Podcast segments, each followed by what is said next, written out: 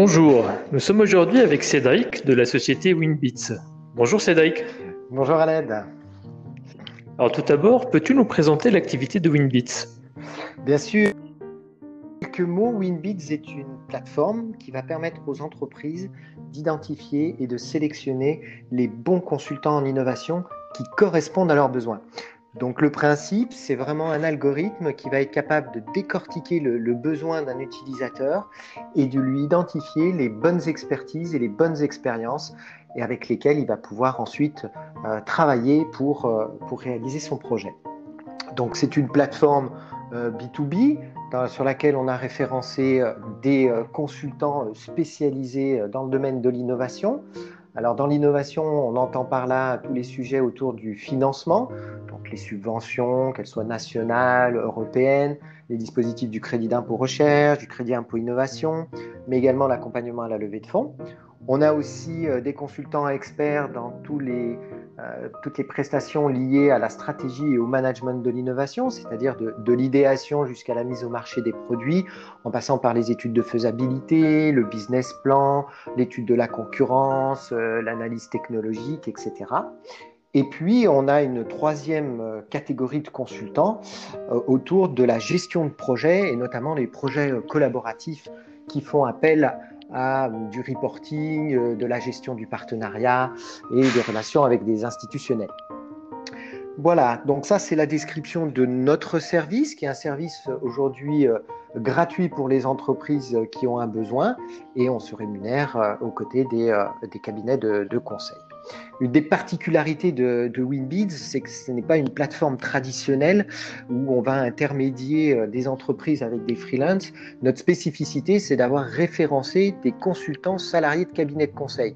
Ce sont des expertises qui sont difficiles à choisir, puisque régulièrement, ce sont plutôt les, patrons de, de, cabinets de conseil qui vous proposent un consultant.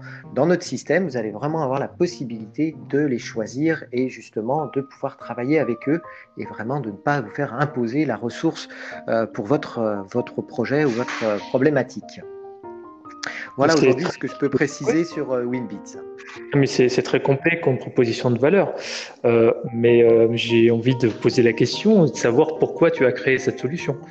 Quel était le besoin Alors, j'ai créé cette solution en partant d'un gros constat qui est qu'aujourd'hui, les, pratiques achats de, prestations intellectuelles ne sont plus adaptées. En fait, ce qui est important de, bien garder en tête, c'est que dans le domaine de la prestation intellectuelle, celui qui fait la valeur de la mission, celui qui va délivrer du résultat, c'est bien entendu le consultant.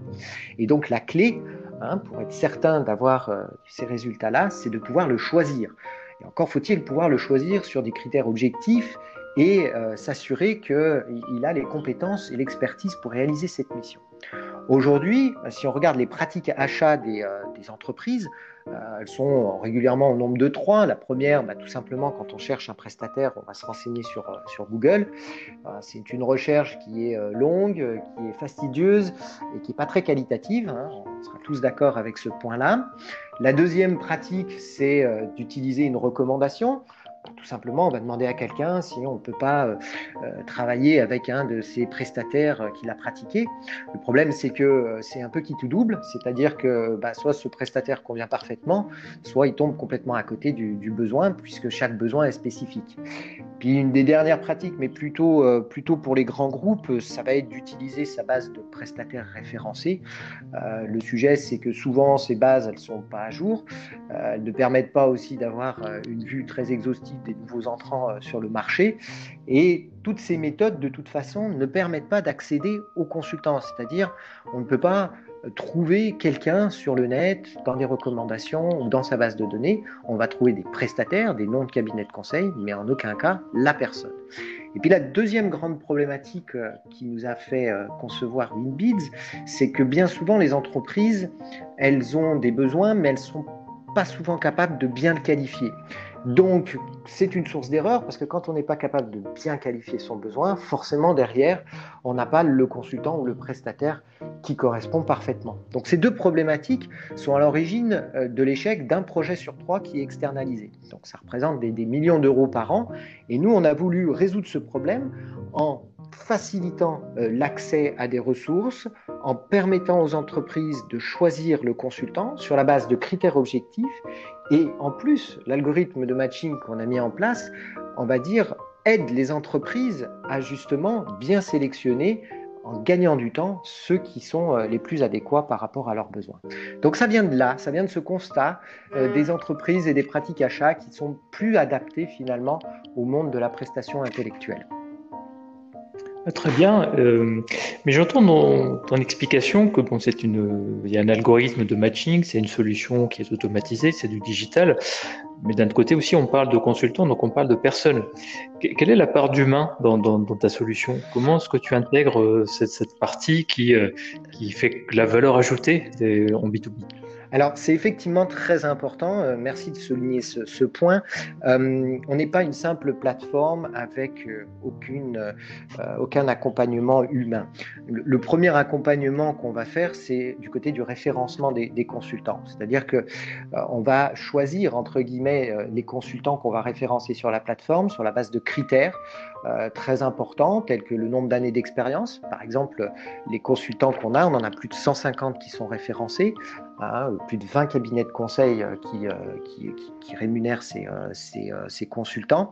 Ils ont un minimum de 12 ans d'expérience professionnelle. Donc on a une exigence en termes d'expérience. Ensuite, on a une exigence en termes de référence pour prouver que l'expertise, elle est bien là. Donc on a un premier accompagnement auprès des cabinets de conseil, auprès des consultants, pour bien référencer ces consultants, pour les aider à bien se présenter, à mettre en valeur toute leur expérience et leur expertise. Et puis le deuxième accompagnement qu'on a, c'est que chaque entreprise qui vient publier sur la plateforme un besoin, on l'accompagne systématiquement pour la réécriture de son besoin, pour l'aider à préciser certaines choses, pour l'aider justement à bien qualifier ce besoin. Comme je l'évoquais tout à l'heure, c'est souvent une source euh, d'échecs. Donc, on les aide justement pour que ce besoin soit bien qualifié et on se base sur notre expérience justement du domaine de l'innovation pour pouvoir les accompagner bien.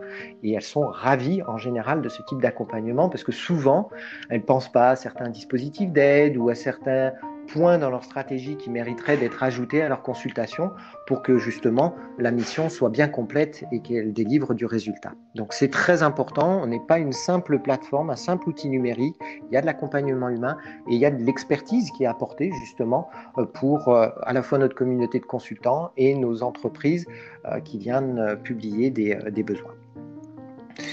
Et qu'est-ce qui t'a poussé à utiliser Kick and Boost? Alors, ce qui m'a poussé à utiliser Quick Boost, il y a, plusieurs raisons, hein, c'est une solution qui, euh, qui, je trouve, est très complète. Euh, la, première chose, euh, c'est qu'évidemment, c'est un média qui, qui, nous a permis de faire connaître notre solution. Hein, ça, c'est un, moyen d'accélérer nos ventes. Ensuite, on a, on a, voulu utiliser Quick Boost pour pouvoir bénéficier à la fois de, de son expertise et puis de tout l'affinage sur on va dire, euh, la stratégie de ciblage et bénéficier du réseau qui est très important. Et enfin, bah, c'est une méthode pour nous de promouvoir une offre promotionnelle euh, à l'attention d'entreprises qui sont un petit peu, on va dire, sobres dans, leur, dans leurs dépenses pour leur, euh, les, inciter justement à, consommer du, du, conseil pour bien sûr euh, leurs bénéfices. Donc la, solution Quick and Boost, c'est un tout. C'est à la fois du, marketing digital, c'est de la communication, c'est de l'accélération de vente, c'est de l'accès à du réseau et c'est un facilitateur euh, de connexion. Et comment vois-tu aujourd'hui l'avenir de WinBits? Alors l'avenir de WinBits, je le vois sur plusieurs composantes. La première chose, c'est qu'aujourd'hui, on adresse, comme je l'ai expliqué, trois domaines de l'innovation, donc le financement, la stratégie, la gestion de projet. Et on va ajouter une quatrième verticale qui va être la propriété intellectuelle. C'est très important aussi dans le domaine de l'innovation. Et puis au-delà de ça, on voudrait verticaliser sur tous les champs de l'innovation, c'est-à-dire trouver euh, un ingénieur euh, pour euh, un sujet technique, trouver un moyen technique, une plateforme technologique. Donc réaliser finalement cette adéquation entre le besoin qui peut être très global d'une entreprise et finalement différents types de prestataires qui viendraient justement répondre à ce besoin. Donc une première ambition, c'est finalement de s'étendre sur tout le volet de l'innovation, mais de manière très complète. Et ensuite, bien sûr, notre ambition à long terme, c'est finalement de donner accès à toute entreprise à tout type de conseils et à tout type de, de consultants, c'est-à-dire des consultants dans l'opérationnel, dans le marketing, dans la transformation digitale. Donc finalement, répliquer notre modèle sur l'innovation sur tout un tas de, de dimensions euh, que pourrait avoir euh, euh, l'entreprise en termes de, besoins de, prestataires, tout simplement. Et bien sûr, on va viser, quand on sera un, petit peu plus fort en France, on, visera d'autres pays, puisque ces problématiques que peuvent rencontrer une entreprise française, bah, bien sûr, une entreprise allemande, belge ou italienne a exactement les mêmes. Donc, la verticalisation géographique est aussi un, un, un de nos sujets. Voilà. Donc l'idée c'est de devenir un champion français, mais ensuite d'aller euh, d'aller vraiment prospecter en Europe et proposer cette expertise à d'autres pays. Voilà, tout à fait. C'est effectivement ça. Euh, on reste humble, c'est-à-dire euh, essayer déjà de bien faire connaître notre service et le faire apprécier par nos utilisateurs en France. Et puis après, on aura les moyens pour pouvoir adresser d'autres d'autres géographies. Ben, c'est tout ce que je te souhaite. Merci. Alors, euh, une autre question, bon, peut-être la dernière. Euh, en fait, nous venons de vivre une crise qui n'est sans doute pas finie. Euh, j'imagine qu'elle a eu peut-être des impacts sur l'activité de Winbits, tu vas peut-être nous en parler. Mais surtout, moi, ce qui m'intéresse, c'est de savoir, euh, est-ce qu'elle t'a amené à adapter ta posture d'entrepreneur et comment? Alors effectivement, euh, toute, crise nécessite de se remettre en question. celui qui ne le fait pas, enfin, c'est tout moi, c'est ma conception des choses, celui qui ne le fait pas s'enferme et, ne sera pas agile sur les, futurs besoins qui vont émerger de, cette crise. Donc forcément, on est obligé de regarder un petit peu euh, comment on doit euh, pratiquer notre activité dans le futur. La première chose, bah, ça, apprend déjà à être un petit peu plus, euh, on va dire, vigilant sur sa trésorerie. Je pense que ça, c'est un premier sujet. La, deuxième posture qui est importante et qui a fait évoluer, c'est encore plus s'inquiéter, s'occuper, chouchouter ses clients être en proximité. Malgré le confinement, on, a beaucoup fait ça. Et dans l'avenir, il faudra encore plus le faire pour bien comprendre leurs attentes, adapter notre solution et finalement être encore plus agile, être encore plus adaptable à, ces nouveaux besoins. Être flexible aussi sur nos services, c'est-à-dire que quand on est une start-up, on conçoit un service, on essaye un petit peu de l'industrialiser, eh bien euh, la crise nous montre qu'à un moment donné, il faut s'adapter à des situations et donc il faut être plus flexible sur notre service, il faut s'adapter, il faut proposer des choses nouvelles, il faut être conciliant sur certaines rigueurs qu'on pouvait avoir, sans pour autant dégrader bien entendu le service, mais être plus intelligent dans notre manière de nous adapter. Et puis, on s'est rendu compte aussi que les entreprises ont encore plus besoin d'accompagnement. Donc, il fallait certes proposer un outil digital, c'est une part importante, hein, la digitalisation de notre économie, euh, on ne pourra pas y couper, mais euh, l'accompagnement humain euh, doit rester quand même encore au cœur de l'activité, donc c'est un outil et de l'accompagnement humain.